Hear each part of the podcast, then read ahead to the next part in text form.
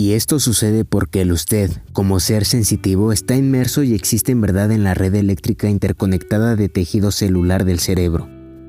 El modo en que sus células nerviosas están específicamente acomodadas o conectadas neurológicamente sobre la base de qué aprende, qué recuerda, qué experimenta, qué vislumbra para sí mismo, qué hace y qué piensa de sí mismo es lo que lo define a usted como individuo. Usted es una obra en construcción. La organización de las células cerebrales que constituyen quién es usted fluye constantemente. Olvide la noción de que el cerebro es estático, rígido y fijo. Por el contrario, nuestros pensamientos y experiencias continuamente remodelan y reorganizan las células cerebrales. Desde el punto de vista neurológico, somos transformados de manera permanente por los interminables estímulos del mundo. En lugar de imaginar las células nerviosas como palitos sólidos e inflexibles reunidos para construir la materia gris de su cerebro, lo invito a considerarlas como patrones danzantes de delicadas fibras eléctricas en una red animada, que se conectan y desconectan todo el tiempo. Esto se acerca mucho más a la verdad de quién es usted. El hecho de que usted pueda leer y comprender las palabras de esta página se debe a las múltiples interacciones que ha tenido a lo largo de su vida. Distintas personas le enseñaron, lo instruyeron y en esencia cambiaron su cerebro microscópicamente. Si acepta la noción de que el cerebro sigue cambiando mientras lee estas páginas, con facilidad podrá ver que sus padres, sus maestros, sus vecinos, sus amigos, sus familiares y su cultura han contribuido a quien es usted en la actualidad. Son nuestros sentidos a través de nuestras diversas experiencias los que escriben en la tabla de nuestra mente la historia de quiénes somos. Nuestra maestría está en ser los sutiles conductores de esta orquesta maravillosa del cerebro y la mente, y como acabamos de ver, podemos dirigir los asuntos de la actividad mental. Ahora vamos a cambiar su cerebro un poco más todavía. Quiero enseñarle una nueva destreza. Estas son las instrucciones. Mírese la mano derecha. Tóquese el dedo pulgar con el meñique y después tóquese el pulgar con el índice. Luego, tóquese el pulgar con el anular y por último, el pulgar con el dedo mayor. Repita el procedimiento hasta que pueda hacerlo de manera automática. Luego hágalo más rápido. Que los dedos se muevan más aceleradamente sin cometer errores. Al cabo de unos minutos de prestar atención, debería poder dominar la acción. Para comprender bien el movimiento de los dedos, usted tuvo que salir de su estado de descanso, pasar de la relajación y la lectura a un estado más elevado de conciencia y atención. Voluntariamente reanimó un poco su cerebro, aumentó su nivel de atención por medio de su libre albedrío intencionalmente. Para poder recordar esta destreza, también tuvo que aumentar el nivel de energía del cerebro. Activó el regulador de intensidad de la lamparilla siempre encendida de su cerebro y esta ahora brilla más. Usted se motivó y su elección de hacerlo encendió su cerebro. Aprender y realizar la actividad le requirió ampliar su nivel de conciencia.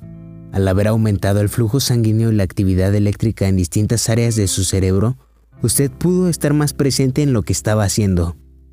Le impidió al cerebro deambular por cualquier otro pensamiento, a fin de poder aprender una nueva acción, y ese proceso necesitó mucha energía.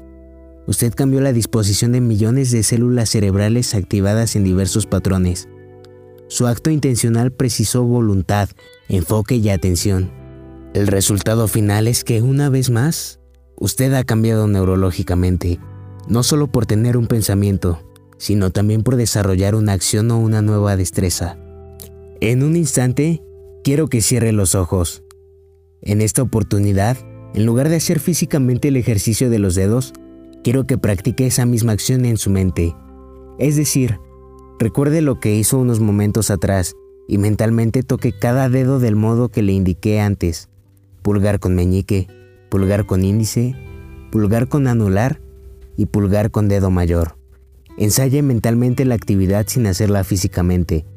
Practíquela un par de veces y después abra los ojos. Se dio cuenta de que mientras practicaba mentalmente, su cerebro parecía imaginar la secuencia completa como la hizo en verdad. De hecho, si prestó toda su atención a lo que estaba ensayando en su mente, al enfocarse en la práctica mental de esas acciones de los dedos, usted encendió el mismo conjunto de células nerviosas en la misma parte de su cerebro que habría usado si la práctica hubiera sido real.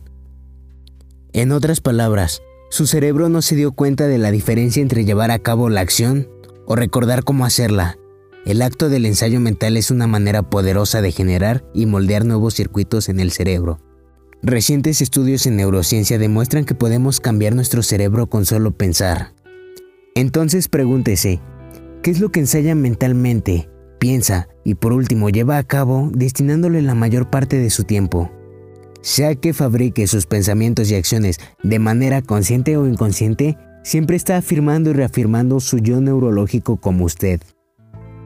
Tenga en cuenta que sin importar cuál sea el tema o la actividad a los que les presta atención mentalmente, eso es lo que usted es y aquello en lo que se convierte.